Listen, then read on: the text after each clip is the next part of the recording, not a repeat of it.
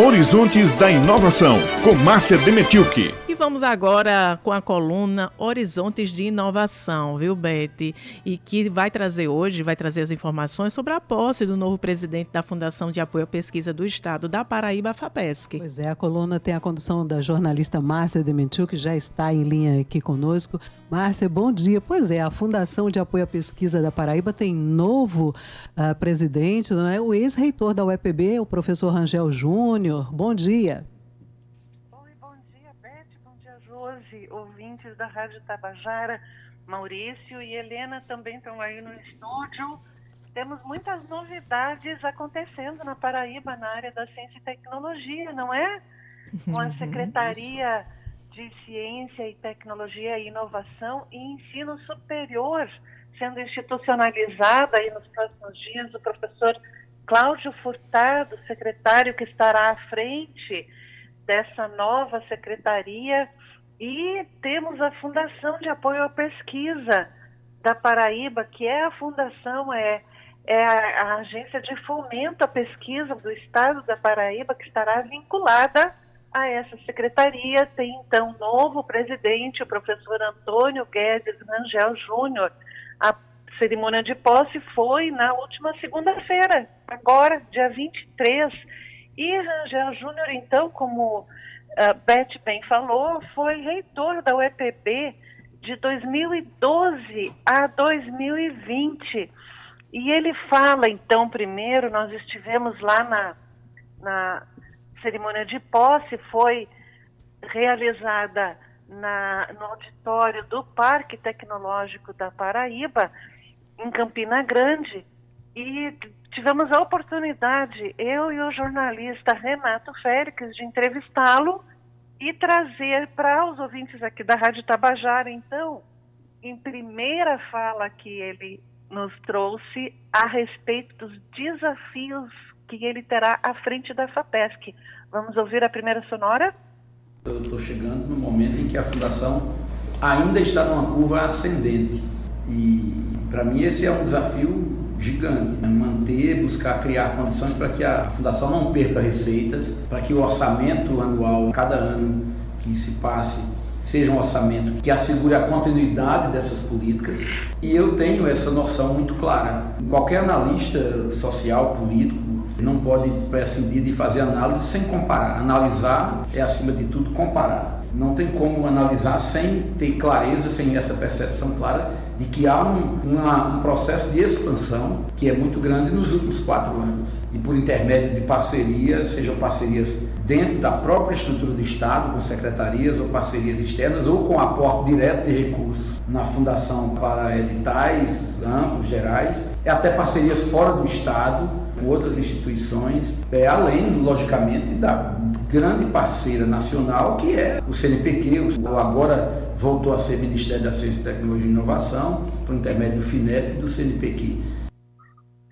E Rangel Júnior dará continuidade ao planejamento estratégico que foi feito na gestão do professor Roberto Germano, o anterior presidente da FAPESC, que sai então para dar lugar a ele. E Rangel Júnior fará avaliações ah, em cima do que foi realizado até então, ah, comparando com o planejado, e para dar continuidade a todo esse trabalho que foi feito. E Rangel Júnior garante, então, que vai fazer uma gestão em toda a Paraíba, inclusive no interior, no sertão, uh, dando muita atenção para projetos que vêm do interior e, e, na capital João Pessoa, também em Campina Grande, ou seja, tem um trabalho grande pela frente e a gente vai ouvir isso na sonora que ele trouxe agora. Vamos ouvir, Maurício. A FAPESC tem um planejamento estratégico.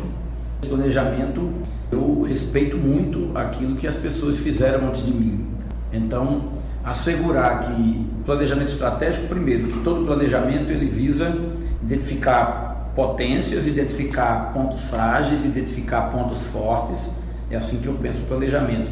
E indicar políticas, indicar ações que possam potencializar aquilo que é bom e corrigir ou melhorar aquilo que, porventura, é considerado um ponto fraco. E todo planejamento requer acompanhamento daquilo que foi executado, tem um planejamento e tem um plano de execução daquilo que foi planejado. E todo planejamento envolve avaliação. Então, para mim, uma primeira medida que eu tenho certeza que isso vai ser feito é uma avaliação daquilo que está inserido no planejamento estratégico e poder comparar, escrutinar de fato aquilo que está previsto, aquilo que foi proposto, não somente com os relatórios, mas comparar com as práticas, aquilo que está efetivamente em curso. Então, eu pretendo conhecer os projetos que estão em andamento, vou efetivamente, eu sou uma pessoa que gosta de andar, eu gosto de me deslocar e ir atrás e ver na prática. Então, ver os projetos que estão sendo apoiados e conhecê-los de perto, falar sobre eles para que eu possa também me apropriar daquele conhecimento que está sendo produzido a partir do apoio da Fundação. Ouvintes, o governo do estado da Paraíba demonstrou valorizar demais a ciência e tecnologia, fazendo investimentos próprios e cumprindo com as contrapartidas, além de acreditar no potencial de grandes projetos de pesquisa. E agora, então, institui a Secretaria de Ciência, Tecnologia, Inovação e Ensino Superior. E Rangel Júnior, então, salienta esse tópico agora nessa última fala que ele vai dar para a gente. Essa escolha, essa decisão do governador, que para alguns pode não ter a compreensão clara, mas isso é, é uma atitude que vale por qualquer discurso, vale dobra, vale muito mais do que qualquer fala ou qualquer anúncio, ou seja, é o ato, a decisão de criar, de desmembrar, criando uma secretaria para que ela tenha vida própria, para que ela mantenha a interlocução com todas as outras, mas que tenha condições de um olhar específico para a ciência e tecnologia. E esse olhar específico também tem pessoas que na sua trajetória que vão conduzir isso, pessoas que na sua trajetória só têm demonstrado competências para isso, para fazer esse trabalho.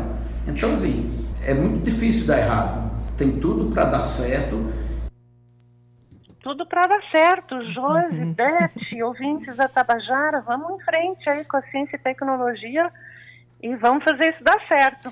Sem dúvidas, viu, é, Márcia? A gente agradece muito a sua participação hoje, todas as informações que você trouxe aí importantes, e aí vamos trazer também os próximos desdobramentos nessa nova gestão aqui na sua coluna Horizontes de Inovação, tá certo? É, um abraço. sucesso aí à FAPESC e ao novo presidente da entidade, né?